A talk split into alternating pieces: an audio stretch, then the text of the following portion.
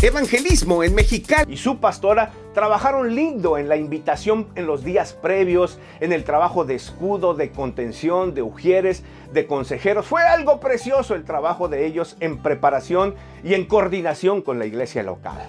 La iglesia del pastor Solorio en la música, precioso. Trabajaron juntos ahí y también el resto de las iglesias respaldando el trabajo. Gracias a Dios el ambiente estaba lindo y hermoso para esa tarde noche de sábado.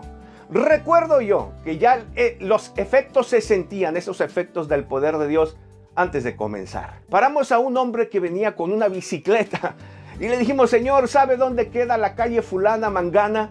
Y él dice, ah, ¿qué es lo que busca? Mi esposa le dice, una iglesia.